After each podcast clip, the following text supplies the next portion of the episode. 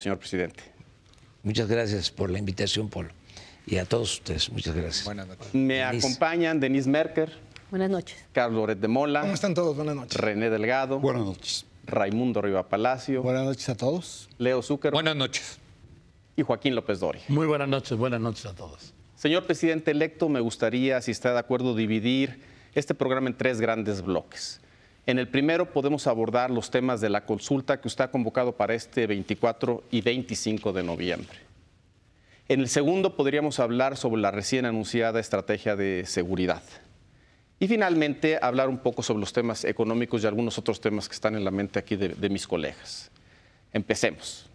La próxima semana se llevará a cabo una consulta que, a decir de usted, legitimará 10 proyectos de su gobierno. Usted ha dicho que esta consulta es una respuesta a los cuestionamientos de sus adversarios, que decían que por qué se consultó la continuación del aeropuerto, pero no otros proyectos. También ha dejado claro que los resultados de esta nueva consulta serán obligatorios para su gobierno. Como usted sabe, en la opinión pública hay una polémica sobre qué tan representativas son estas consultas. Así es que sugiero entrar con algunas preguntas. Un par de colegas quieren preguntar sobre ese tema y después entrar ya a la sustancia misma de la consulta. Denis.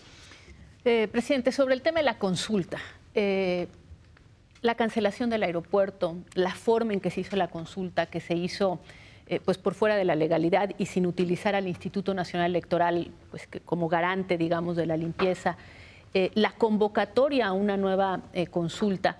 Pues la impresión que ha quedado es que detrás de estas consultas hay una intención también de decir quién manda. Todos nos quedamos, por supuesto, con la imagen en donde eh, dio un mensaje con este libro que decía quién manda. ¿Le parece que es necesario esta reafirmación sobre eh, quién manda? ¿A usted le resulta necesaria? No, no. Eh, Denise, eh, es importante lo de la consulta porque es preguntarle a la gente. Además, los mexicanos queremos que nos pregunten. Eso a lo mejor no se ha medido. Mm, Yo sí lo tengo claro. Porque este, yo recojo los sentimientos de la gente y la gente quiere ser tomada en cuenta. Ya nos han rebasado. Mm, Nos quedamos con la democracia representativa, con la elección. Y la gente quiere también la democracia participativa. Quiere es- es- este, ser tomada en cuenta. Entonces, eso lo tengo muy claro. Además, es un asunto de principios. Em, se hace la consulta en el caso del el aeropuerto porque había que decidir sobre un asunto complejo.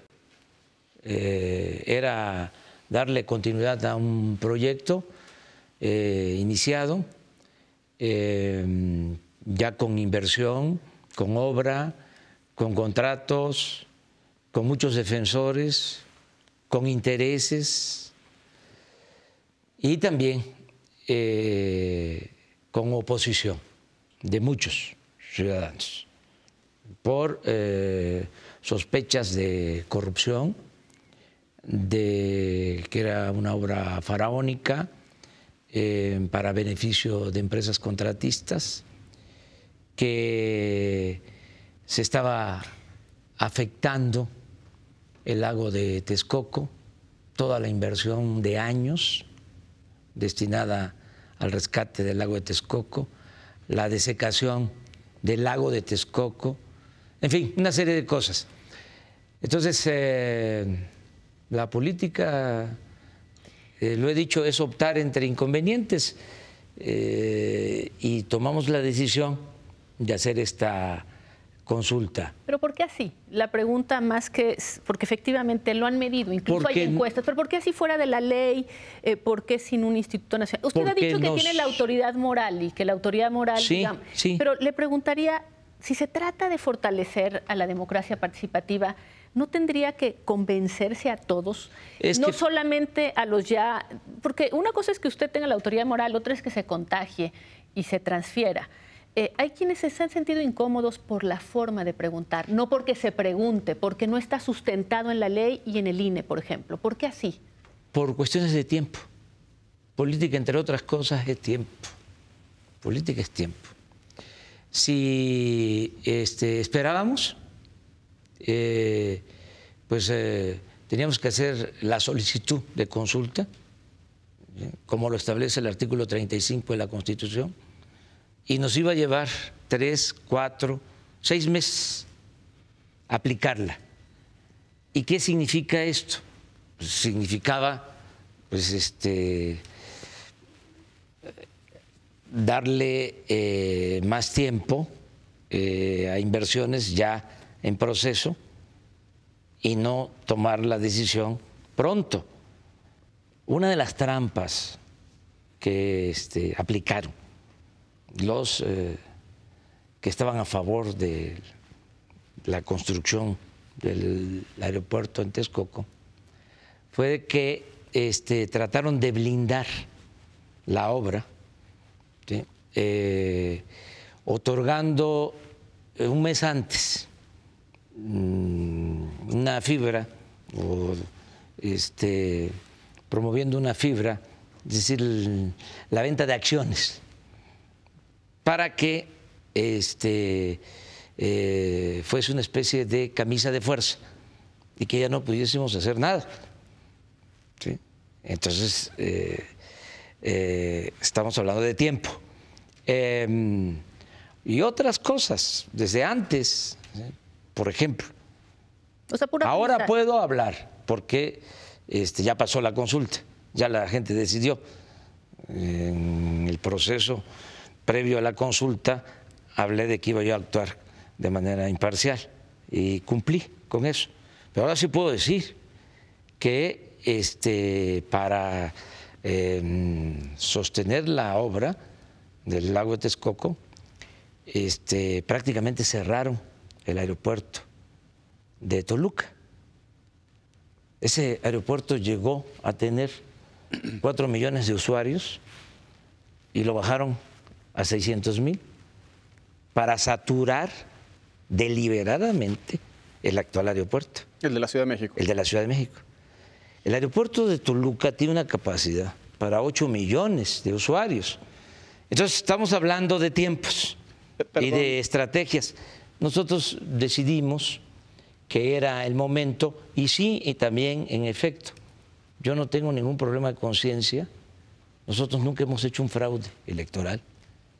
Entonces, eh, la fundación que ayudó hacer esta consulta es una fundación eh, respetable, mm, de gente honesta, incapaz de alterar un resultado. Pero, Entonces, por eso decidimos, vamos a hacerlo este, de esta forma, eh, se va a respetar la voluntad de los ciudadanos, eh, no se van a alterar los resultados no va a haber eh, fraude electoral. Pero otro tema, perdón, es el de un poco de la representatividad de la consulta misma, ¿no? Por, el número de, mesas, etcétera. Carlos. A ver, número de mesas, el hecho de que se hayan instalado las mesas en los sitios donde eran bastiones de Morena, que no hubiera representantes de casilla de las dos opciones, particularmente la de Texcoco, que hubiera gente que pudiera podido votar dos, tres, cuatro, cinco veces Usted se ha posicionado en México históricamente como este defensor de la limpieza electoral. ¿Qué estaría usted diciendo si esto lo hubiera hecho el PRI? ¿No estaría usted clamando fraude electoral? Porque no nos confundas, o sea, el PRI es, el padre de, los fraudes electorales en México. O sea, con todo respeto, ¿no? este, eh, nosotros, lo acabo de decir, lo repito, Nunca hemos hecho un fraude electoral. No tengo problema de conciencia. Y desde luego que se presentaron errores. Y esos errores se magnificaron por los que tienen una postura este, distinta a la nuestra, que dicho sea de paso, los respetamos, porque nosotros eh, estamos por el establecimiento de una democracia auténtica. No estamos construyendo una dictadura. Entonces, eh, tenemos que garantizar el derecho a disentir, pero de eso a que se actuara de mala fe o para este, mm, sacar provecho eh, con una actitud tendenciosa, eso nunca lo hemos hecho. Lo que estimo más importante en mi vida eh, es mi honestidad. Entonces, eh, es Y como... la gente que votó varias veces y Porque ah, en una de esas hasta los mandaron. Sí, precisamente. Eso no lo convierte en un fraude. No, no, no, no, no. Hecho de que todo el gabinete No, está a eso puede de ser de parte de la campaña de nuestros este, adversarios. ¿sí? Para demostrar ¿sí? de que no había este, limpieza, que no había legalidad, ¿sí? porque no este, les gustó que actuáramos de esta manera. Entonces, eh, nosotros vamos a seguir aplicando esto. Va a llegar el momento. ¿Así? Va a llegar, sí. eh, la que se va a celebrar el viernes va a ser igual. Pero ya como Pero gobierno cambiará, me Con supongo. los mismos que organizaron la consulta pasada, se va a hacer esta consulta que es muy importante. Estoy aquí con ustedes, además de, de poder conversar y de verles y de este, que platiquemos y que haya diálogo circular, porque me interesa mucho que se dé a conocer que se va a llevar a cabo esta consulta. No es fácil la comunicación. Este, ahora tenemos menos tiempo que la pasada eh, consulta. Eh, ya no van a ser cuatro días, van a ser dos. Es el próximo sábado y el domingo. Y queremos que la gente se entere, que se informe, que tenga elementos para que este, participe. Bueno, eh, se nos metió el tiempo porque queremos hacer estas consultas antes del día primero de diciembre. Esta es una explicación del por qué se hacen ahora. Y luego vamos a reformar el artículo 35 de la Constitución para que eh, se facilite la eh, celebración de las consultas, porque actualmente son muchos los requisitos, los candados, los obstáculos. Nosotros lo padecimos eh, en la oposición. Pero esas ya Cuando- serían organizadas por el INE, Sí, ya por una autoridad neutra, sí, digamos. Lo establece la ley. Nada más les van lo a único facilitar. que vamos a, sí, vamos a hacer es quitar obstáculos y que sean vinculatorias sin eh, límite. Porque, eh, por ejemplo, para hacer una consulta ahora se exige que se presenten firmas de cuando menos el 2% de los ciudadanos empadronados. Estamos hablando como de 1.600.000, 1.800.000 ciudadanos. Este, vamos a bajar eso, a ver si al 1% o menos, para que eh, los ciudadanos puedan este, pedir eh, consultas eh, cuando hay un asunto de interés. Lo otro es que existe el candado o la disposición de que si la consulta tiene que ver con los ingresos del gobierno, no procede. Esas no las aplicaron cuando la reforma energética. Se reunieron más de 3 millones de firmas y al final resuelve el Poder Judicial, la Suprema Corte, de que era improcedente este, la consulta a la reforma energética porque eh, afectaba supuestamente la hacienda pública. Y eso lo van a quitar. Eso lo vamos a quitar. Sugiero entremos a los temas sustantivos Sí. de la consulta, si le parece. Primero, cuatro que agrupo yo que diría son de infraestructura o de desarrollo social. Uno, el tren Maya que conectará los estados de Chiapas, Tabasco, Campeche, Yucatán y Quintana Roo. Dos, el tren que conectará los océanos Pacífico y Atlántico para desarrollar el istmo de Tehuantepec. Tres, la construcción de una refinería en Dos Bocas, Tabasco, para producir gasolina por Pemex. Y cuatro, plantar un millón de hectáreas de árboles frutales y maderales. Le paso la palabra a Joaquín para que le haga alguna pregunta sobre estos grandes temas de infraestructura. Señor presidente electo, buenas noches. Yo quisiera subirme al tren Maya. Me parece que sería un recorrido maravilloso. Lo que no veo es que se haya programado bien. Aquí entre usted y yo se lo digo.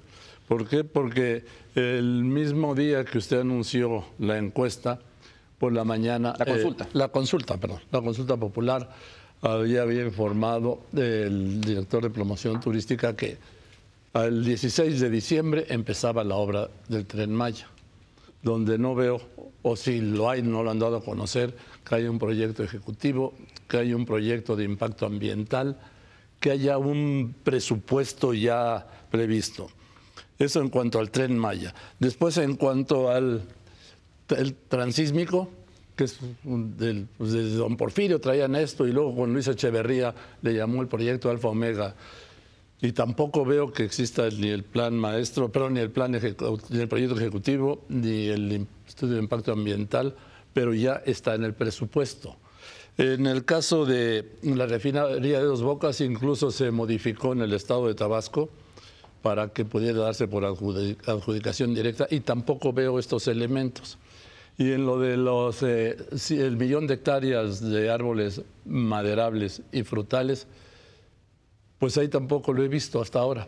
Sé que gran parte de esto, eh, de estos cuatro proyectos, ya están previstos en el anteproyecto, perdón, de presupuesto. O sea, ya es una decisión tomada que se va a hacer.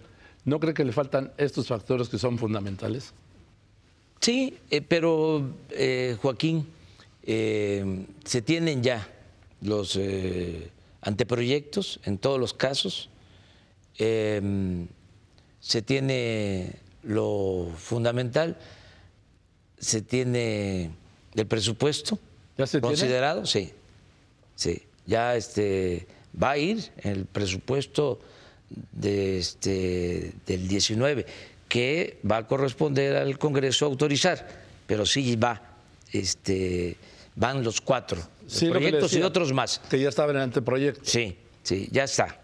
Este, por ejemplo, se tomó la decisión de que los 8 mil millones de pesos que se obtienen por los impuestos que se cobran a turistas que vienen a México y que es el dinero que se utiliza para la promoción turística, se utilice ahora para eh, financiar eh, parte del proyecto del tren Maya.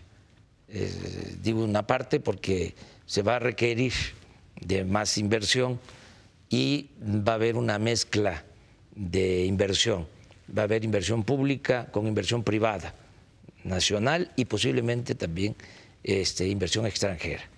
Estamos hablando de un proyecto que puede eh, significar una inversión de 120 a 150 mil millones de pesos. Son 1.500 kilómetros de tren. Em, y los fondos mm, de, de, los impuestos a turistas son alrededor de 8 mil millones de pesos anuales. Entonces queremos hacer esta obra en cuatro años. Eh, ahí tendríamos 32. Eh, mil millones. ¿Entonces dejaría sin recursos la promoción turística de México en el extranjero? No, eh, la van a hacer los este, embajadores, las embajadas, y las eh, van a hacer la promoción turística los consulados. eso necesita dinero, recursos. Sí, este, van a tener fondos. No ha habido mucha transparencia. Es otra cosa. Sí, sí, en el manejo de estos fondos y por eso se decidió. Y qué bueno que este, se va a hacer este tren porque eh, eh, vamos a poder fomentar mucho el turismo, pues en una de las regiones más eh, importantes por su riqueza cultural. Es la zona arqueológica más valiosa del mundo. O sea, este, eh, los estados de Tabasco, Chiapas, Campeche, Yucatán y Quintana Roo tienen los sitios arqueológicos más importantes y se aprovecha, que ese es también el propósito, que eh, es la región en donde llegan más turistas, pero solo a Cancún, a la Riviera Maya, llegan millones de turistas por sol y por playa y lo que queremos ahora con el tren es introducirlos a eh, la región maya este, y eh, potenciar más esa afluencia turística. Entonces, ya tenemos los recursos. Em, ¿Y el estudio de impacto ambiental? Se tienen, es que eh, por eso es muy importante la información. Eh, de los 1.500 kilómetros, la mitad, como 800 kilómetros, se van a construir sobre la vía del tren que existe desde la época del presidente alemán, que se inauguró el tren del sureste. Eh, existe esa vía. Afortunadamente, fue un milagro, este, dejaron esa vía, porque todo lo demás lo privatizaron. Entonces es eh, la única vía eh, que es de dominio público. Esto también demuestra lo poco que les importaba el sureste. Entonces, ¿quién iba a, este, a pensar en la vía del sureste o el, la del istmo, por ejemplo? Afortunadamente es pública. Entonces, tenemos el derecho de vía. Bien, eso en cuanto al tren, eh, lo mismo ya me dijo lo del transísmico, la refinería. La refinería, ¿usted sabe por qué le comentaron por qué sus paisanos modificaron la ley para poderlo hacer una adjudicación directa o no es así? Es el caso del terreno, no de la refinería. O sea, eh, y es básicamente para este, eh, limpiar el terreno. Este, es una aportación del gobierno del estado de No es para la obra. No, no. Ah. Eh, ya tiene terreno la refinería. Ya tenemos terreno. Ya tiene recursos y hasta fecha el tren Maya. ¿No es una simulación la consulta? No, no, no, no, no. Yo creo que este, es una reafirmación de eh, programas que yo presenté durante la campaña y la gente votó, no solo por el candidato, también votó por el, programa. la propuesta, el programa. ¿Y se necesita la reafirmación? Sí, sí, sí, porque los conservadores, nuestros adversarios, después de lo de la consulta, al aeropuerto. Al aeropuerto. Este, empezaron a mencionar de que, a ver, eh, si iba yo a consultar el tren Maya, o sea, eh, una este, apuesta, ¿no? A que eh, vamos nosotros a actuar solo democráticamente en lo que nos conviene, que va a ser eh, a modo. Tenía que ver con que no era democrático. Sí, justamente. Entonces, por eso vamos a abrir todo. No tenemos nada que ocultar. Este, eh, son obras importantes. Tengo encuestas. En el caso del tren Maya, mm. eh, no solo de la región, sino a nivel nacional, que se aprueban. Tengo encuestas acerca de la refinería en donde la gente lo aprueba, pero no está de más ¿sí? que se lleve a cabo este, la consulta, porque este, están eh, molestos. a ver, Raimundo, sobre este tema, sobre este tema es eh, aquí. Lo que nos ha venido planteando en términos de la consulta y hablaba mucho sobre esto es la democracia participativa. Un poco la impresión que me queda es que la democracia participativa es mucho más importante para usted que la democracia representativa y que realmente el Congreso lo que sirve es como la cocina para resolver en términos de leyes lo que plantea eh, la gente, el pueblo, la sociedad en esta democracia, a través de esta democracia participativa. Pero conceptualmente, pero ya en términos concretos sobre, los 10 proyectos que se ponen a consulta, eh, para poder llevarlos a cabo, porque tiene son un gasto importante, eh, ¿se van a modificar los parámetros de gasto social en el presupuesto o para poder arrancar eh, va a utilizar el superávit primario que existe? No, no, no. Este, voy a cumplir con el compromiso porque los compromisos se cumplen, de que no va a aumentar la deuda. Este, Pero es cambiar el énfasis del gasto. Del gasto. Sí, va, a haber una reorientación del presupuesto. O sea, eh, también fue un compromiso que hice. Vamos a bajar los sueldos, ya este, hay una ley para eso, de los altos funcionarios públicos, empezando por el sueldo del presidente, eh, para liberar fondos. Pero son 2.500 millones de pesos al año. Sí, sí, sí. No alcanza. Pero hay muchísimas otras cosas. Vamos a bajar el gasto operativo del gobierno. Eh, vamos a este, tener proyectos que tengan un mayor impacto en lo social, en lo colectivo. El gobierno actual y los anteriores eh, tienen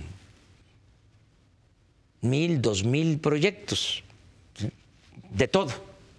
Entonces es una gran dispersión de recursos sin que se beneficie a la gente. El gobierno se ha convertido en una especie de universidad en donde todo es experimental.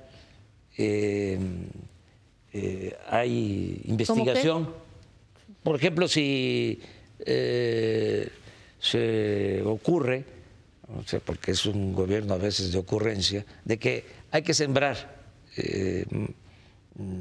hortalizas en las azoteas, un proyecto para ese propósito. Y así, para muchas otras cosas. Entonces, todo eso lo que consume es mucho presupuesto y porque para todo hay oficinas y para todo hay burocracia y burocracia dorada. O sea, ahora, por ejemplo, en la reforma energética este, se crearon entidades regulatorias eh, para todo. O sea, comisiones para el gas, ¿sí? comisiones para la electricidad, para el petróleo. Todos los comisionados ganan 200, eh, 300 mil pesos. Son contrapesos del Ejecutivo. Sí, pero muchísimos contrapesos. Hablando de la democracia participativa, el principal contrapeso es el poder legislativo. O sea, este, pero, además. No hay contrapeso ahí. Sí, sí, ¿eh? No hay contrapeso. En el legislativo en estos No, pero sí tiene que haber contrapeso. Tiene que haber un equilibrio, eh, te contesto tu pregunta inicial, entre lo que es eh, la democracia representativa, que se usaba mucho de manera formal. Se usa. Se usaba. Está en la Constitución. Sí, pero se usaba mucho para legitimar todo, mm. todo. O sea, ya me elegiste y yo ¿sí? Eh, puedo hacer lo que quiera. Si tengo el control, como sucedía, absoluto de los legisladores. Pues así se aventaron todas las llamadas reformas estructurales. Estábamos hablando de la consulta energética. ¿Y eso no es democrático? ¿Por qué no se preguntó? ¿Pero eso no es democrático? ¿Que el Congreso haya pasado por mayoría la reforma energética? Sí, sí. Democracia representativa, no participativa. Entonces, eh, tu pregunta es equilibrar. O sea, no desaparecer la democracia representativa, desde luego que no. Pero se convierte, o sea, porque eso es parte del Estado de Derecho. Se convierte en un brazo fabricante de leyes de la democracia participativa. Un, complemento. Complemento o subordinado a la democracia participativa. No, no, no, eh, con el mismo peso. No olvidar que el pueblo es soberano. El pueblo tiene en todo momento la facultad hasta para cambiar la forma de gobierno. O sea, en la ah, democracia es el pueblo el que manda. Pero entonces importa muchísimo la forma de las consultas. Claro, claro. Y tienen que ser legales. Ah, no, no, es que es ah, importantísimo. Estoy planteando de que es parte de eh, el cambio, de la transformación de México, el que se den facilidades, se reforme el artículo 35, ¿sí? para que, como sucede en cualquier parte del mundo. Sí, pero que no sea un este, brazo del presidente, cada vez digamos. Que se requiere en cualquier parte del mundo. Por ejemplo, los aeropuertos se han sometido a consultas. Pero bien. No, y, este, y aquí tampoco fue mal. Pues, o sea, bueno, es tu visión que yo la respeto, pero no la comparto. O sea, yo siento es que sí estaría mejor que estuviesen en ley. Ah, no, desde luego que sí. Y va a estar. Y vigilada y, con boletas que no se bien, Y muy bien, y este y quitando obstáculos, y quitando candados y quitando la simulación. ¿Sí? Porque, por ejemplo, eso de decir, a ver, va a haber consulta, ¿sí? como ser el 35, pero este, lo energético no, lo que afecta intereses no, ya no puedo este, hablar déjame, déjame, que se está yendo el tiempo. Me gustaría rápidamente pasar a los otros temas de la consulta este, para cerrar este tema y después ya avanzar con los otros. Hay una serie de temas que realmente tienen que ver con la política social. Doblar la pensión de adultos mayores, becas y capacitación laboral a 2.6 millones de jóvenes que ni estudian ni trabajan, becar a todos los estudiantes de media superior de escuelas públicas, pensionar a un millón de personas que viven con alguna discapacidad, garantizar medicinas y atención médica a toda la población y cobertura gratuita de Internet en plazas públicas y demás. Temas que me parecen incontrovertibles, pero le paso la palabra a René. Voy a empezar con una formalidad. Yo trataba antes con Andrés Manuel, voy a tratar ahora ya con el presidente López Obrador. Hay quien le dice el peje, ¿cómo quiere que se le trate? Eh, eso no importa mucho. Este, no me molesta. Fíjate que no me interesa la parafernalia del poder, nunca me ha interesado. Y quisiera yo, sin este, afectar, sin este, faltarle el respeto ¿no? a la investidura, quisiera yo mantener mi autenticidad. O sea, voy a buscar la manera. Entonces, tú me vas a... ¿Con quién hablo? Con el presidente con Andrés Manuel, Con Andrés Manuel, tu amigo, sí, de siempre. muy amable. Pues yo le diré, presidente López Obrador, por la investidura que tiene.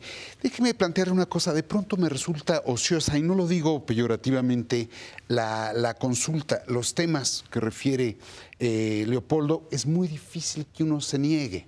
Es decir, ¿qué más quisiera uno que hubiera becas laborales, becas educativas, sembrar árboles en un país deforestado, este, pensionar eh, correctamente a la tercera edad? Es muy difícil decir que no es decir, uno está a favor de eso. Pero de pronto me desbalancea un poco, que señala usted que esto es para darle satisfacción a sus adversarios, a los conservadores, a quienes le han pedido que no haga consultas a modo. ¿Quiénes son sus adversarios? ¿Por qué? Porque yo estoy de acuerdo con muchas los cosas. Conservadores. Pues, ¿Quiénes son ellos? Es una corriente de pensamiento que siempre ha existido en México en la historia de nuestro país siempre han habido dos grandes agrupamientos y dos eh, mentalidades, vamos a decir. ¿Por qué dividirnos? Porque así ha sido la historia, pero no solo en México, en el mundo. A ver, pero yo estoy de acuerdo con el tren Maya en su recorrido justamente por la Riviera Maya y me gustaría más adelante ensayar si se puede este, extender. Basta su propia tierra, Palenque, eh, Tabasco, Campeche. Pero de pronto todo es blanco o negro, sí o no. Si uno está con usted, estamos con la cuarta transformación. Si no estamos con usted, somos conservadores. No necesariamente, no. Pero, no está fracturando a la sociedad. No, no, no, no, no, no. No es este hablando eh, con la verdad. O sea, eh, no debe por qué este, encubrirse el pensamiento conservador. Hay quienes eh, presumen de ser liberales y son en realidad conservadores. Eh, te aclaro también, René, de que uh, parte de lo que quiero sostener como eh, lo que soy es el que pueda polemizar o sea, eh, yo voy a garantizar el derecho a disentir y a la crítica y no voy de ninguna forma a limitar la libertad de expresión.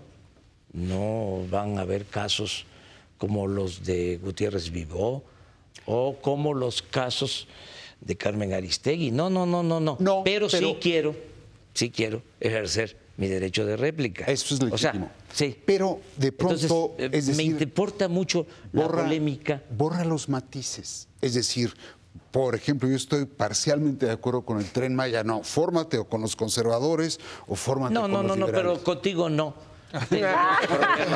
Tú no tienes ese problema. Tú eres, tú eres liberal. O sea, este, en lo general. pero de uno por uno está difícil, presidente. Pero hay otros, hay otros que se disfrazan.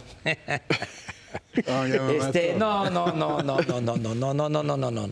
No, hay quienes este, no están a gusto con el cambio. O sea, además, es legítimo que tengan este, posturas eh, diferentes a las nuestras. Pero ya eh, basta de simulación. Eh, una de las características del conservadurismo es la hipocresía. La verdadera doctrina de los conservadores es la hipocresía, con todo respeto. Pero ¿cómo va a ser con respeto? Entonces, entonces, a ver, entonces, eh, eh, entonces, hay cosas ¿no? que, que, no les parecen, eh, hay campañas en contra de nosotros. Ustedes ven, hacen un análisis de la prensa, y eso que ahora hay más apertura, ¿eh? ¿Desconfía este, usted? No, no, no, no, no, no es un asunto de desconfianza. Estamos hablando de realidades, de hechos. Si hay 100 columnas ¿sí? políticas en la prensa escrita. ¿sí? De las 100, ¿sí? hay 90 en el día en contra. O sea, no hay nada de equilibrio. Ya no hablemos de objetividad, porque eso en el periodismo es muy relativo. Pero bueno, a ver, entonces, yo tengo, tengo este, pues el derecho a defenderme. Eh, afortunadamente existen las benditas redes sociales. Entonces, donde también hay crítica, donde también hay crítica. Claro, pero tengo posibilidad de expresarme. Antes, y en esto hemos avanzado, cuando estábamos en oposición, nos cercaban este, no teníamos posibilidad de eh, replicar, de defendernos. Ahora eh, hay un cuestionamiento, y yo escribo en el Twitter, en el Face, lo que considero como mm. este, cualquier otro ciudadano que ejerce su derecho, y eh, tengo esa capacidad de defensa. Pero no como. A ver, a ver, a ver, a ver, René, claro, René, déjame. distinto, pero perdón. perdón, perdón, eh, para, para, cerrar este bloque, una pregunta más. Sí, primero un comentario. Yo sí me considero liberal, señor presidente electo, y usted me ha insultado al decirme hipócrita al decirme en este momento. Y me parece muy lamentable. ¿Liberal o conservador? No, yo soy liberal. Yo me considero liberal. Pero, no, yo dije a los conservadores. No, entonces, ¿cuál es tu no, yo me conozco. Yo, bueno, a ver, es que usted dice que hay liberales que se visten como conservadores y que son ah, pues hipócritas. a mí me parece muy, muy grave que el presidente ponga etiquetas a la gente. Hay hipócritas, hay honestos, hay. Pero ese es, ese es, un, ese es un comentario que le, que le quiero hacer con mucho respeto, como usted dice. Pero más allá de eso, la pregunta, regresando al tema de, de la consulta. Una última pregunta sobre esto. Eh, los programas sociales, desde Solidaridad con Carlos Salinas, este, siempre fueron explotados políticamente. Y tengo que reconocer ahí que la izquierda eh, siempre criticó el que se traficara con la pobreza en nuestro país. Yo quiero preguntarle, ahora que van a consultar estas, estos programas sociales, ¿cómo va a evitar el presidente López Obrador que su partido, que Morena, su movimiento, eh, pues medre con la pobreza de la gente. Pues ¿Cómo evitar eso? Empezando porque este, además de ser un asunto de principios y de honestidad, este, de congruencia, nunca eh, lo hemos hecho ni lo haríamos, no lo voy a hacer nunca. Este, además de eso, ya inició un procedimiento distinto. ¿Cuál es, qué es lo distinto? Eh, se está haciendo un censo pero también esta no, oportunidad lo tenemos. No, no, no, no, no, no, no, no, no. Se está haciendo un censo eh, casa por casa, a todos los posibles beneficiarios de los programas. Sí. Entonces se va a tener este censo eh, para que eh, la ayuda se dé a todos los que lo necesitan. Las definiciones son muy claras, se va a atender a todos, se va a escuchar a todos, se va a respetar a todos, pero se le va a dar preferencia a los pobres. Sí, sí. sí, Entonces, ahí sí, eh, eh, solo van a ser un millón de pensiones para personas con discapacidad. Y ahí sí va a ser para los más pobres y niñas y niños, eso lo definimos. El caso de adultos mayores es universal, es para todos. O sea, aumenta la pensión al doble, y aquí aclaro, no es el caso de la Ciudad de México, porque eh, aquí este, el adulto mayor recibe ya eh, el doble de lo que recibe el adulto mayor en el Estado de México o en Hidalgo o en cualquier otro estado. Entonces, en los otros estados se va a aumentar la pensión eh, para que sea igual a la que se recibe en la Ciudad de México, pero este es universal. Bueno, otro cambio importante es de que ya no van a haber intermediarios. Eh, no es que yo soy de la organización. Eh, les van a entregar directo transferencias directas. Sí, va a ser, va a haber una tarjeta, sí. una tarjeta, este, y el beneficiario va a poder con esa tarjeta sacar sus recursos. No se le va a dar a ninguna organización eh, campesina, obrera, eh, la Antorcha Mundial, el Movimiento Independiente Emiliano Zapata. Se acabó eso. ¿Y Morena no va a explotar esto políticamente? No, ningún partido, ningún partido, ninguna organización. Si usted ve que alguien de una organización de Morena empieza a medrar políticamente con esos programas, que van y tocan a la gente y le dice, oiga, pues este Se programa va a reformar es nuestro. La Constitución porque va a ser delito grave. Eh, la corrupción, que fíjense, ¿eh? este, un país tan corrupto, ocupando el lugar 135 en el mundo en corrupción. De 180. De 180. De 180. Sí, sí, sí no es delito grave la corrupción. Es increíble. Entonces, una de las reformas va a ser convertir en delito grave la corrupción, pero también va a ser delito grave la utilización de recursos públicos para favorecer a partidos o a candidatos. O sea, se va a acabar la compra del voto, se va a utilizar, digo, se va a acabar la utilización de la entrega de las despensas, del frijol con gorgojo. No, pero los programas sociales, pero estos programas, los programas sociales. O sea, el que ¿Usted le va a decir a los de Morena no medren con esto? No, pero no solo se los voy a decir. Los va a castigar. además que ya lo saben. Sí. sí. El que haga eso se va a la cárcel sin derecho a fianza. Aunque sea de Morena. Aunque sea, no, aunque sea mi familiar. Ok. Bueno, con, eso, con eso les, les, les pido que demos por terminado este primer bloque y vamos a un segundo bloque en el que abordamos otros temas que también son del interés público. Hacemos un corte.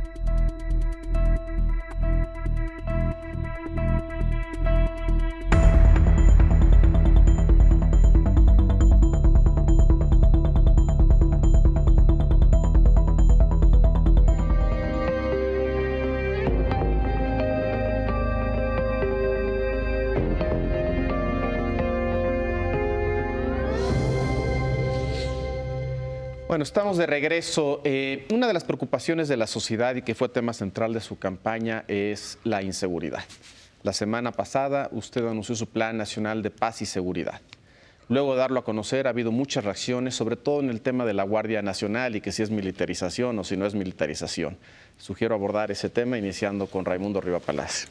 Sí, presidente, la semana pasada se anunció el plan de seguridad, lo que para arrancar el gobierno y hay eh, se retoma de la estrategia de Felipe Calderón la militarización, se retoma del gobierno de Enrique Peña Nieto la división por cuadrantes, que le llaman regiones. En ambos casos ya hemos visto los resultados. Aquí, podría decir, no hay, no hay mucho nuevo, pero sí hay algo muy importante que quisiera que nos lo aclarara. Es la, la subordinación de todos los cuerpos de seguridad civiles al mando militar y la eventual desaparición de la Policía Federal. Es muy importante el tema. Este, lo mismo, ¿no? Lo que decía, la política, entre otras cosas, es optar entre inconvenientes. ¿Cuál es la realidad? Eh, es muy grave el problema de inseguridad, de violencia. Ya no vamos a meternos a los detalles, al diagnóstico. Es gravísima la situación de inseguridad y de violencia en el país. ¿Peor de lo que se imaginaba en campaña? Eh, sí, sí. Este, muy descompuesto el país. 80 eh, homicidios diarios en promedio, eh, robos, secuestros. la gente está en varias regiones en estado de indefensión. Cuando hicimos, por ejemplo... Pero esto explica un poco el por qué su promesa de campaña de los militares a los cuarteles se rectifica. Esto, esto ayuda a entender un poco la lógica. Pero, esto va, se complementan con dos cosas. Primero, de que vamos a, y esto quiero dejarlo muy claro, vamos a enfrentar el problema de inseguridad y de violencia cambiando la política económica pero eso es preventivo, eso es de medio no, no, no, no, eso es fundamental. Es que eso no cambia el primero de diciembre. No, pero eso es fundamental. Eh, los mexicanos no somos malos por naturaleza. Esto se originó, ¿sí? la inseguridad y la violencia se originó por una política que favorece a una minoría y que abandonó por completo al pueblo de México. O sea, eh, vamos a enfrentar el problema de la y de la violencia eh, con producción, con empleo, con atención a los jóvenes. y eso nos va a dar resultados. O sea, quiero dejar claro esto. El 80% de la estrategia para garantizar la paz y la tranquilidad va a depender de la nueva política económica y de desarrollo social que vamos a aplicar. O sea, para, porque eh, es un cambio, Raimundo. O sea, siempre eh, esto se hace a un lado o se piensa, o sea, lo digo este, em, con reconocimiento a lo que tú eres, un buen periodista, siempre se piensa de que eh, eso lleva mucho tiempo y, nunca se inicia. ese es el error, no, empezar. ese sí es un error. Es un grave error, es un error, pero llevamos más de 30 años en el error. entonces, eh, aún cuando nos llevara tiempo, tenemos que empezar ya. No, estoy de acuerdo. Entonces, si abandonamos a los jóvenes, si lo único que hicimos fue llamarles ninis, tacharlos de ninis, que ni estudian ni trabajan, y no se hizo absolutamente nada por ellos, pues ¿cómo vamos a enfrentar el problema de inseguridad y de violencia? O sea, si hay 16 millones de jóvenes en pobreza, y cada vez son más. Entonces, eh, si no los atendemos, si no los ah, este, apoyamos, si no les garantizamos el derecho al estudio, al trabajo, pues aunque tengamos un policía en cada esquina, va a seguir el problema de la inseguridad y de la violencia. Ese es un, un planteamiento. Lo otro que me llevó a tomar esta, esta decisión es el desastre que hay en lo relacionado con lo, lo policíaco. un verdadero desastre. Hace 20 años crearon la Policía este, Federal. Preventiva, sí. Eh, eh, preventiva para que no se utilizara el ejército, para que se cumpliera lo que establece la Constitución, que en materia de seguridad tienen que ser autoridades civiles las que este, se hagan cargo de garantizar la paz, la tranquilidad. Así lo establece la Constitución. Entonces, se inicia con esta policía. ¿Qué tenemos ahora de esta policía? 40 mil elementos. Eh, la mitad ¿sí? pueden ser este, utilizados. Los demás están dedicados a labores administrativas. Hay que echar mano de lo que hay, que es el ejército, a las Fuerzas Armadas. 20 mil, 20 mil, que es una especie de volanta, que van a los estados a misiones, se hospedan en hoteles, no tienen cuarteles. ¿sí? No se logró consolidar esta corporación, no hay disciplina, no hay profesionalismo. Por eso, se, las policías, por eso se va a eliminar esta policía federal. Pero, lo, explico más. La policía ministerial, igual. Las policías estatales, con excepciones honrosas, que las hay. Sí, hay buenas policías estatales, muy poquitas, pero las hay. Las policías municipales, muy echadas a perder. Entonces, ¿cómo enfrentar el problema? O sea, bueno, el ejército es una institución que ha demostrado eh, lealtad a la autoridad civil. El ejército mexicano, a diferencia de otros ejércitos, nunca ha dado un golpe de Estado. ha sido respetuoso de la autoridad civil. Eh, los soldados mexicanos, empezando por los oficiales del más alto rango, los generales, son eh, surgidos del pueblo. Si hay, ahora que me tocó decidir sobre quién iba a estar en la Secretaría de la Defensa, hice una investigación a fondo. Cuando se inscribieron al colegio militar, los actuales generales en activo, eh, la mayoría, hijos de mecánicos, de comerciantes, de campesinos, de soldados, son pueblo. Estoy hablando de los generales ya en este, no, hablar de los del, soldado raso, que es pueblo raso, que es eh, el, soldado es pueblo uniformado. Entonces, tenemos eso, que además es una institución que eh, se fue consolidando, que tiene disciplina. Eh, no quiere decir que no haya cometido no, de acuerdo. Sí, errores. No, no estoy hablando de que sean este, pero la subordinación de la autoridad civil al militar viola la Constitución en este momento. Sí, pero por eso, de manera muy transparente, sin simulación, estoy planteándolo. Lo que estoy planteando es una reforma constitucional. Acaba de, fallar la Suprema Corte de Justicia Señor presidente electo, yo he hablado de que la Guardia Nacional es un ejército con otro uniforme. Estamos hablando de policía militar. Bueno, usted habló, no estamos hablando. Habló de policía militar, policía naval, nada más de pues, policía federal. ¿Sí va a desaparecer la policía federal?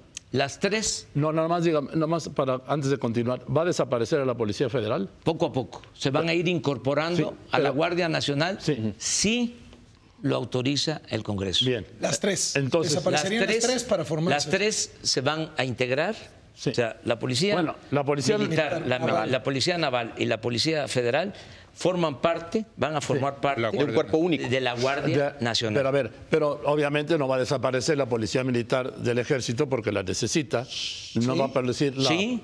No van a tener ya sección de policía militar ni policía naval. Ya no, no, no. Al momento que esté la Guardia ah. Nacional, sí, ah, pues es una corporación como existe en Francia, que existe la gendarmería que pertenece al ejército francés. Pero en Francia depende del Ministerio del Interior, no de la defensa. Sí, pero, pero su, su, su, capacidad operativa Ah, sí, es otra está militarizada.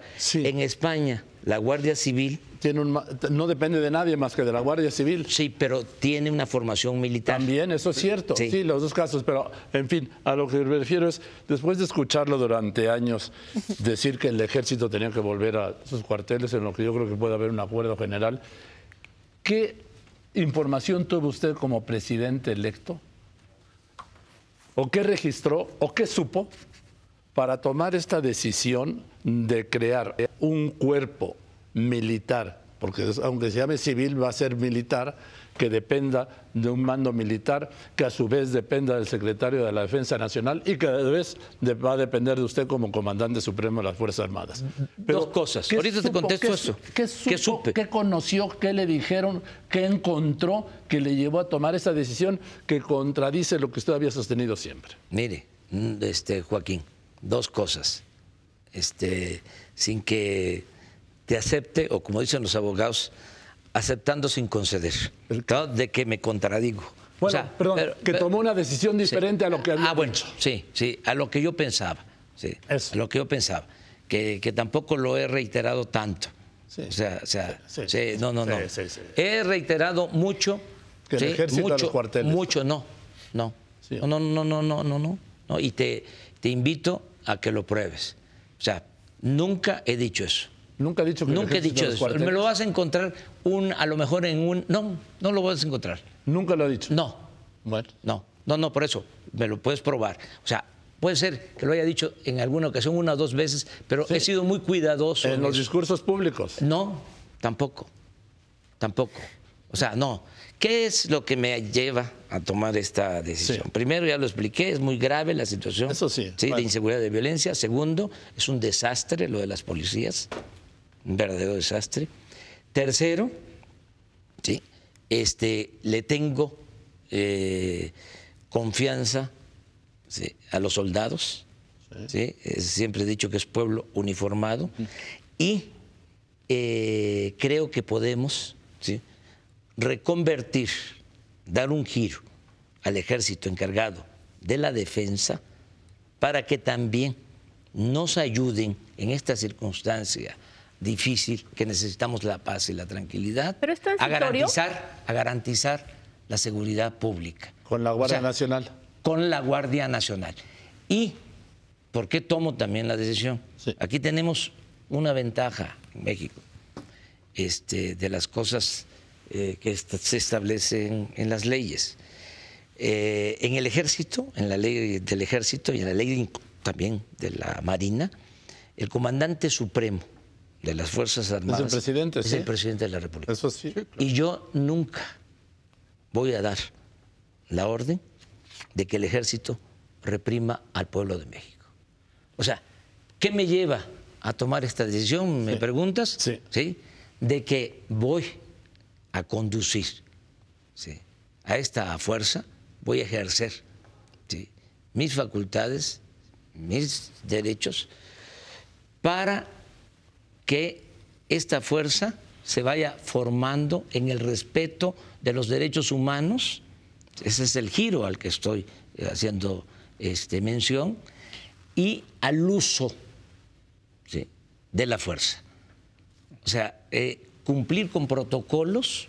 O sea, eh, Naciones Unidas tiene un ejército, un ejército de paz. Sí, bueno, pero... sí, eh, pero yo aspiro a eso.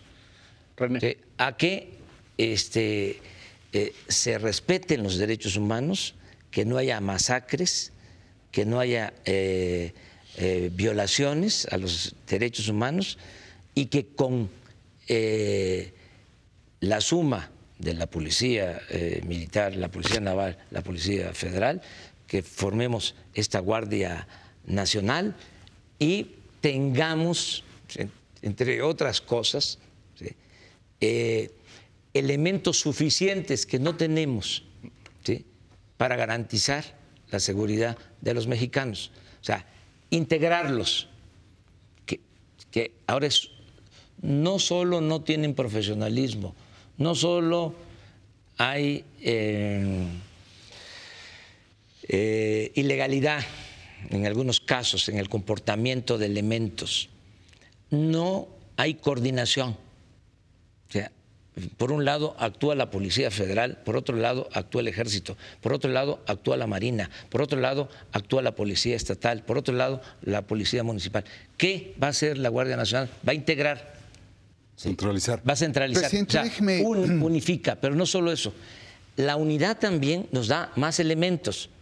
Ya no son solo los 40 mil elementos de la Policía eh, Federal, que efectivos son 20 mil, sino también ¿sí? es poder contar de los 230 mil elementos del ejército con, para iniciar 40, 50 mil elementos, más 20, sí, más los que vamos a agregar de la Policía Naval.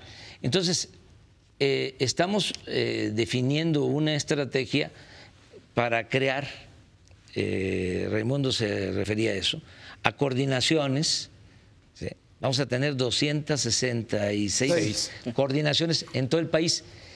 Eh, cuando fui jefe de gobierno, por eso también apuesto a esto, eh, creé coordinaciones en la Ciudad de México. A ver, René, le quiere hacer una pregunta. nada más termino diciendo una cosa. No tendríamos ahora, ni con la suma de las tres corporaciones, el número de elementos necesarios para garantizar la, seguridad pública, porque para las 266 coordinaciones necesitamos alrededor de 150 mil elementos. O sea, vamos a empezar, es un proceso. Vamos con 100 coordinaciones, luego 150, no, vamos con 150, luego 200 y luego 266. Ahora sí, para que no sienta que nada más está hablando de un tema. Mencióneme tres asuntos que lo haya sorprendido la información que obtuvo ya no como candidato, sino como presidente electo. Pero uno, dos, tres, no, no, no, no, no 25 minutos por cada uno. Uno. uno. Mire, eh, cuando estaba de candidato, eh, se me acercaban eh, a plantearme problemas de inseguridad, de violación de derechos humanos, de desaparecidos. Una vez que fui electo presidente y empecé mi recorrido de agradecimiento por el país, eh, en todos los actos, la principal demanda era la inseguridad. Eh, la solicitud de protección, eh, la ayuda para buscar a familiares desaparecidos, algo muy, muy, muy doloroso. O sea, los, sorprendió el número. mucho más que conste que yo eh, siempre he estado, llevo años recorriendo los pueblos. Ya. Segunda cosa que lo, eh, eh, lo, explico esto porque ya la gente ya dejó de verme como candidato y ya es el presidente y ya todo, o sea, este, los que no querían plantearlo ahora abiertamente se acercan. Entonces es un asunto mucho Ese es muy, uno. muy delicado. Otro.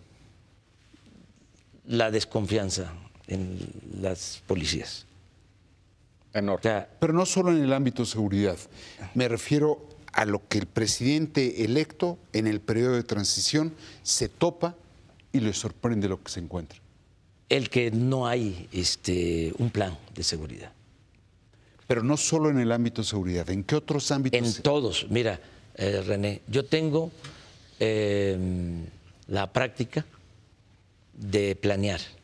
O sea, yo ya tengo mi agenda hasta febrero como presidente. Ya sé lo que voy a hacer el día primero, el día dos, el día tres, el día cuatro. Ya te puedo decir a dónde voy. Entonces, por eso cuando ganamos, en vez de perder el tiempo o salir del país, que no es perder el tiempo, pero mm. este, a lo mejor sí, si se dedica uno nada más a festejar, a celebrar, me dediqué a elaborar los planes, los proyectos, porque quiero llegar eh, con las riendas del poder en mis manos, el día primero. Entonces, cuando me metí a ver el tema de seguridad, que me llevó bastante tiempo, o sea, eh, yo traigo experiencia, pero era, a ver, ¿cómo le vamos a entrar a esto? O sea, invité a participar a un grupo. O sea, me ayudó Alfonso Durazo y me ayudó Marcelo Ebrard y Encinas y Alejandro Gertz y Juan Ramón de la Fuente y Olga Sánchez Cordero y los militares. O sea, fue una decisión conjunta. Distinto a seguridad, ¿qué otra sorpresa se ha llevado? Que no es sorpresa, pero este, eh, sí eh, está más este, grave de lo que yo imaginaba, la corrupción. Más grave. Muchísimo más grave. Todo lo que se revisa tiene que ver con la corrupción. Pero, por, ejemplo, pero en este tema de la corrupción, a ver rápidamente, nos dices un nido de ratas el aeropuerto, el nuevo aeropuerto de Texcoco, y uno dice, no, pues si es así, por favor que no lo hagan. Pero después invita a los mismos contratistas para el de Santa Lucía y no nos avisa que los va a llevar ante la justicia. Finalmente lo que queremos es que no vuelva a haber corrupción y para eso se necesita, pero para eso se necesitan instituciones, es decir, y, también castigo a quienes lo estaban haciendo. ¿Por qué no nos ha dicho en el caso del aeropuerto, los llevaré, la Fiscalía Anticorrupción tendrá los documentos en los que me sostuve para decir que eso era un nido de ratas? No, estoy buscando que no haya corrupción. Mira, eh, la vez pasada que estuvimos aquí, René planteó algo interesante cuando hablé de la amnistía. Estaba yo de candidato. ¿Mm? No he cambiado de parecer. Y René habló de eh, algo que se conoce como punto, final. Sí. ¿Se acuerdan de eso? Sí, sí, sí. Bueno. Sigo pensando en lo mismo también con respecto a la corrupción, un punto final. Sí. Todo lo pasado antes del día primero de diciembre lo dejo atrás para ver adelante. Lo que ocurra después del primero de diciembre lo castigo. Sí. O sea, yo voy a perdonar, pero no quiero que me perdonen a mí. Presidente, sobre el tema de los militares, nada más. se acaba la corrupción. Presidente, sobre Se acaba la corrupción, pero a ver, porque sí, sí, eh, eh, eh, si lo explico, eh, si lo argumento, se, va a entender mejor. Este, ¿Es tanta la corrupción en México?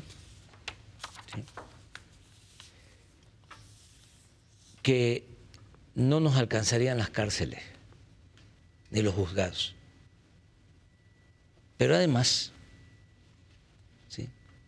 si somos honestos como lo somos, tendríamos que empezar por los de arriba, de tiempo atrás.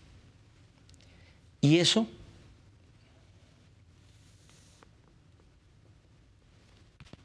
nos metería en un pantano de confrontación. Entonces tenemos que tomar la decisión. Yo no quiero eh, hacer lo mismo. No quiero simular. No me gusta la espectacularidad en la política. Agarrar uno o dos. No, no, no. Tendríamos que ir hacia arriba. Y sería em, pues un acto de confrontación muy fuerte. O sea, y es apostar a la discordia. Entonces, ¿qué hacemos? Yo mi planteamiento, mi propuesta es, vamos a iniciar una etapa nueva. Vamos a dejar atrás la horrible historia de corrupción. Es por mal sueño. A ver, perdón. A ver, Vamos a dejar. Leo no ha preguntado. Leo y Loret también no han preguntado. la pesadilla. acabar con la pesadilla. Y Loret. Yo, quisiera darle un giro al tema económico, presidente electo. Eh, usted ha dicho el 80% de mi estrategia en materia de seguridad tiene que ver con la política económica. Creo que es importante, si uno ve las ideas que usted ha defendido, creo que es muy importante el tema de tener un mayor crecimiento económico. Ahora, después de su decisión de cancelar Texcoco y después de todo este tema de las comisiones bancarias, de este sainete, de que si va o no va la iniciativa para las comisiones, para eliminar las comisiones bancarias, es un hecho que se incrementó el riesgo de invertir en México. ¿Dónde lo vemos? En el precio de los bonos, el rendimiento de los bonos mexicanos. Hoy los inversionistas están pidiendo un mayor rendimiento para invertir en México. Y eso tiene un efecto sobre el crecimiento económico. De hecho, ya hay varios bancos, varios académicos que han dicho que México va a crecer menos, que usted en su primer año, 2019, va a haber menos crecimiento económico que el último año de Peña Nieto. La pregunta es, ¿usted cree que efectivamente vamos a poder crecer más el año que entra? Y si es así, ¿Cómo? Porque se necesita más inversión. Pues, ¿Cómo se va a lograr? ¿Usted cree que sí, sí, vamos a tener, sí vamos a crecer más? Vamos a crecer más. Más que este año. Claro, porque no va a haber corrupción. O sea, o sea imagínate, a ver, eh, ¿cuánto te significa del producto la corrupción? que ya no va a haber. O sea, la gran apuesta es que sin corrupción nos vamos a ir al 4%. Nos va a rendir nos va a rendir el presupuesto. Mira, eh, va a aumentar la inversión pública. ¿sí? Vamos a tener más inversión pública. Poco. Pero... Sí, pero vamos a tener más. Pero necesitan los privados. A ver, sí, no alcanza con la inversión pública. No, correcto. ¿Sí? Vamos a tener más inversión privada. Sí. Tampoco alcanza con la inversión pública y con la inversión privada. Necesitamos también más inversión extranjera, ¿sí? Para crecer. Bueno, sobre esas bases está nuestro plan. Más inversión pública, más inversión privada, ¿sí? nacional y más inversión extranjera. Sí, sí, sí. para no crecer al 2, como ha sucedido en los últimos 30 años, ¿sí? que ha sido un fracaso la política económica. ¿sí? Mediocre. Fracaso completo. O sea, o sea eh, eh, México es, ¿sí? En materia económica, eh, este, uno de los países con menos crecimiento en el mundo. Por eso, digo, digo es que sí, me, no, no, no, estoy, de acuerdo. estoy de acuerdo. No, no, no, estoy de acuerdo. Lo quiero decir. Sí, sí. O sea, porque eh, se ocultan estas cosas, ¿no? O sea, es decir, eh, poco crecimiento, no, no, no, no, no, cero. O sea, porque si descontamos el aumento en la población, ¿sí? no es el 2%, es, menos. Es cero. Per cápita. sí, bueno. Per cápita. Entonces, ha sido un fracaso. Entonces, ¿qué vamos a hacer nosotros? Sin aumentar impuestos. Sí. ¿Sí? En términos reales. Ni deuda. Sí. Sin aumentar deuda. Correcto. Sí. Sin aumentar los precios de los energéticos. Sí. Solo, ¿sí? Eh, evitando, acabando con la corrupción y con un plan de austeridad, vamos a aumentar la inversión pública. Y esa inversión pública nos va, a servir como, como una inversión semilla, porque no se puede solo con la inversión pública este, crecer como se necesita. Entonces vamos a hacer mezclas de, recursos, ya lo planteé, y estamos, eh, les voy a dar, no es una primicia porque ya he hablado de eso, pero... Pero denos una. Estamos este, buscando un acuerdo con el gobierno de Estados Unidos y con el gobierno de Canadá. He estado hablando con el presidente Trump, he estado hablando con el primer ministro Trudeau, porque queremos eh, llevar a cabo un acuerdo de inversión ¿eh? de empresas y de gobiernos eh, para financiar proyectos productivos en Centroamérica. Sí y en México, para enfrentar de esa manera el fenómeno migratorio. Así va a convencer a los inversionistas, digamos. Estamos hablando, sí, eso nos va a permitir sí, este, tener eh, más estabilidad, anclar más ¿sí? Eh, la economía de México, dar más confianza ¿sí? para eh, que llegue más inversión este, extranjera.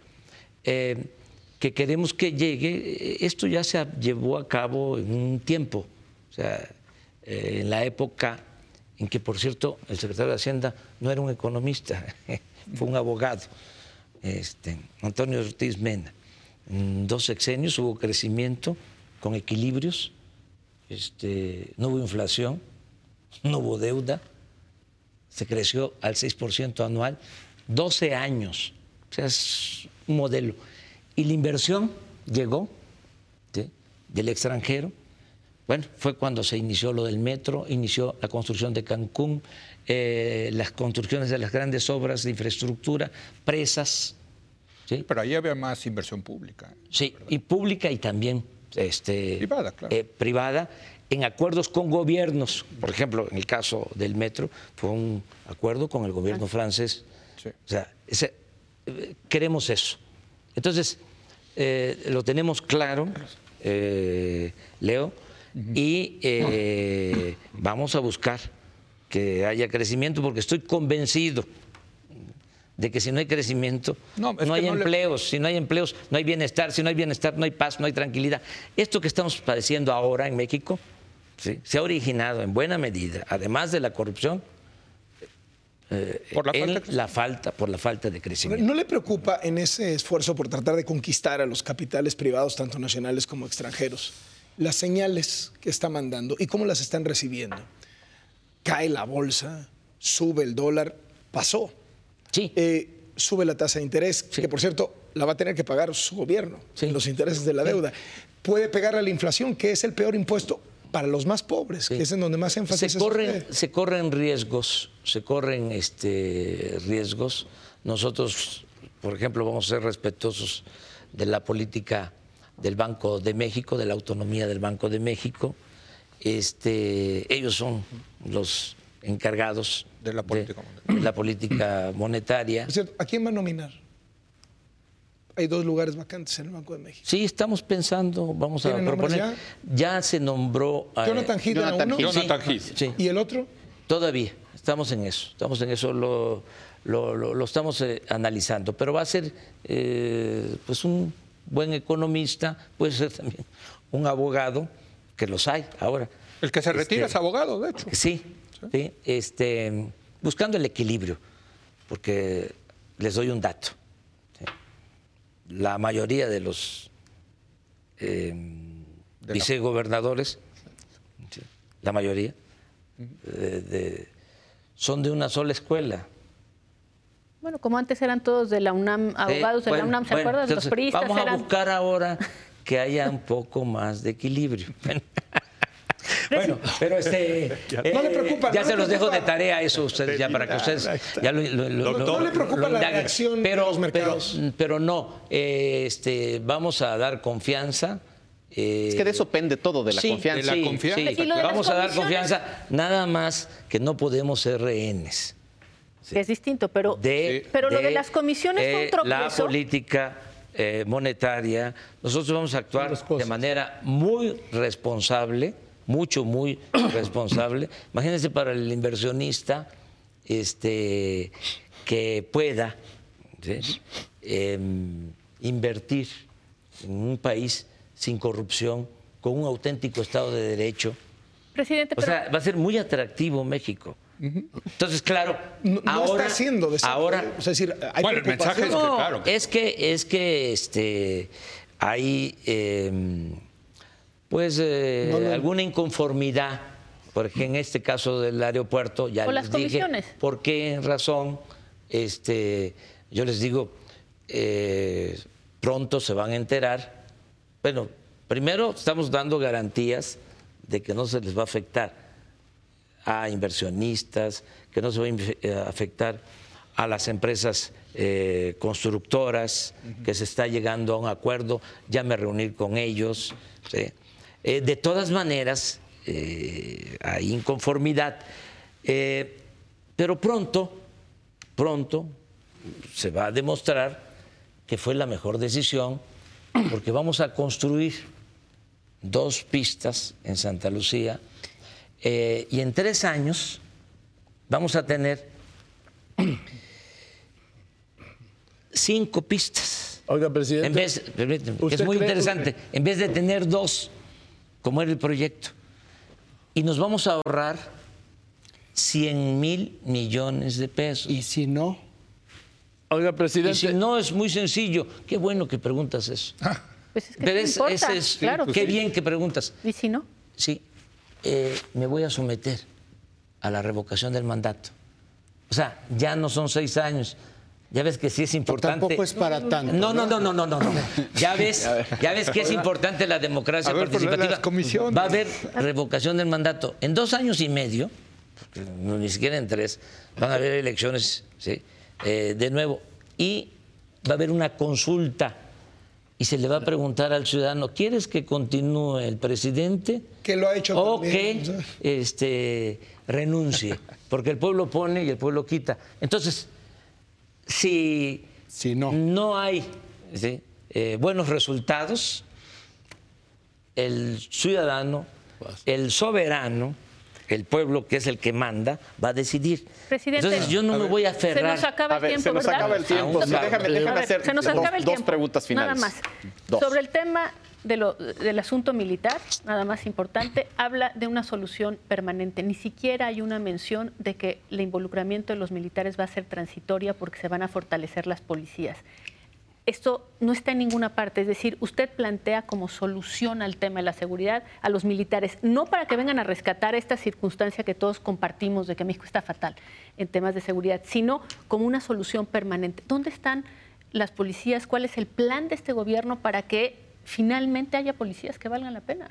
La policía que se va a crear es una policía. Permanente, o sea, militar permanente. Es una policía como la policía eh, española, como la policía francesa, como la policía que existe en otras partes. ¿Y las locales y las...? No, esas van a seguir existiendo. O sea, también eso lo quiero aclarar. Ah. Yo no puedo.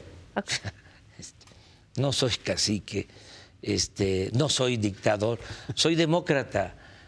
Y soy respetuoso de las instituciones. Y que eh, quede claro, cuando este, nos robaron la presidencia, eh, dije al diablo con sus instituciones. Y se puede probar. no dije al diablo con las instituciones, dice con sus instituciones. Entonces, eh, yo no me puedo meter eh, a decidir sobre las policías estatales, sobre las policías municipales, porque los estados son libres, son, soberanos. y creo también en el municipio libre entonces, esto es Solo para federal. lo federal. Porque imagínense, eh, a ver, quienes nos están viendo, estoy seguro que son muchos, eh, y ustedes mismos, eh, son Andrés Manuel. Sí, ustedes son Andrés Manuel, y el día primero asumen la responsabilidad de em, garantizar la paz y la tranquilidad en México, de darle seguridad a los ciudadanos. ¿no? Tremenda. Y, este, eh, cuentan nada más con 40 mil elementos desorganizados eh, para enfrentar una problemática tan difícil, tan compleja. Entonces, le tengo que decir la verdad a la gente, tengo que decirles, es muy grave la situación y ayúdenme, ayúdenme. Y le tengo que decir a los legisladores, ¿sí? o sea, de ustedes va a depender, porque ustedes tienen la facultad, y no quiero eh, simular, sea, como se ha venido haciendo. O sea, quiero que se reforme la Constitución para que esta fuerza pueda ocuparse de la seguridad interior y de la seguridad pública. Y para tener los elementos suficientes y eh, dar buenas, eh, buenos resultados. Señor presidente. Y con esta pregunta terminamos. Sí, señor presidente, este, obviamente usted no cree la versión del ingeniero Rebo de que los aviones no chocan, se repelen, ¿verdad? Bueno, no me diga. Este, usted ha hablado dos veces de que si el sector privado le metía el dinero al aeropuerto de Texcoco, usted aceptaría. ¿Ya esa posibilidad está muerta? No, no, no, no, no. O sea, lo que pasa es que ahora, como están las cosas, vamos eh, a resolver el problema, vamos a buscar primero el acuerdo con las empresas que tienen los contratos, ya nos estamos reuniendo eh, con ese problema para ver si logramos este, que esa obra sí. que tienen contratada eh, realizar en el aeropuerto de Texcoco se pueda eh, llevar a cabo en el aeropuerto de Santa Lucía. Ellos ponen el dinero. Si, si, su gobierno no pone un solo centavo, ¿usted estaría de acuerdo de existir el proyecto por parte del sector privado de que terminara en Texcoco? No, ya Texcoco. ¿Ya no? Bien. no, no, no. Joaquín, era la última pregunta. Sí, nada más es un agregado. En diciembre de 2016, siendo usted presidente de Morena, dijo en Coahuila, le pidió al general Cienfuegos que se retiraran los soldados porque, a los cuarteles porque llevaban 10 años de desgaste, ¿se acuerda? Sí, entonces, este, pero no, no, no, no, fue así. Sí, sí. No, literal no. A mí me gustaría que lo este, eh, revisaras. Creo que, creo que en todo pero, caso pero, no ahora, pero mañana en tu programa y eso que tú este, puedes este, decirlo. Lo que pasa, yo he cuidado ¿sí? Eh, durante muchos años mis palabras porque tiene que ver con mis convicciones, conozco la historia del ejército desde 1913, hoy lo recordaba, sé quiénes son los soldados, los conozco, son hijos de campesinos, son hijos de obreros, eh, es pueblo uniformado, además creo en el ser humano. Entonces, eh, yo no creo que el ser humano eh, sea malo por naturaleza. Entonces, yo creo que si hay circunstancias, hay un ambiente distinto de fraternidad, de respeto, de honestidad, y yo le pido, como lo voy a hacer porque voy el domingo a tener un encuentro con soldados, este domingo, y con eh, oficiales del ejército, y les voy a hablar y les voy a estar hablando, eh, no, no ahora como presidente electo, como presidente constitucional, siempre voy a estar hablando con ellos. ¿Y qué les va a pedir? ¿Qué les va a pedir? Dice que les iba a pedir algo. Sí, este, que se le defienda al pueblo, que se le garantice al pueblo su seguridad y que no se le violen los derechos humanos a los mexicanos. Y voy a hablar con ellos. Y les voy a pedir, los voy a convocar, ¿sí? para que entre todos, y no solo a los soldados, convoco a todo el pueblo, para que me ayude. en este tema y en otros, para que eh, juntos hagamos historia. Y es la cuarta transformación de la vida pública del país. Y estoy preparado para eso y le tengo mucha confianza al pueblo de México y creo mucho en la cultura de nuestro pueblo, la cultura que nos ha salvado siempre de epidemias, de inundaciones, de terremotos, de malos gobiernos. ¿sí? México es un gran país porque tiene un gran pueblo con una gran cultura. Entonces estoy muy optimista. Vamos a convertir a México en una potencia económica y, y, lo más importante, ¿sí? vamos a acabar con la corrupción. o sea, ya no va a seguir ocupando México ese sitio, el 135. Va a estar México pronto entre los eh, países eh, con más honestidad en el mundo, como Suecia, como Dinamarca, como eh, Noruega. Ese es el reto. Y se mide cada A ver, año. Yo, y se mide cada año. Se mide cada año, no digo. Con esa nota de optimismo tenemos que dar por concluida esta emisión de tercer grado. Muchas gracias, señor presidente electo, por estar en esta ocasión con nosotros. Agradecerles mucho. Este, muchas gracias.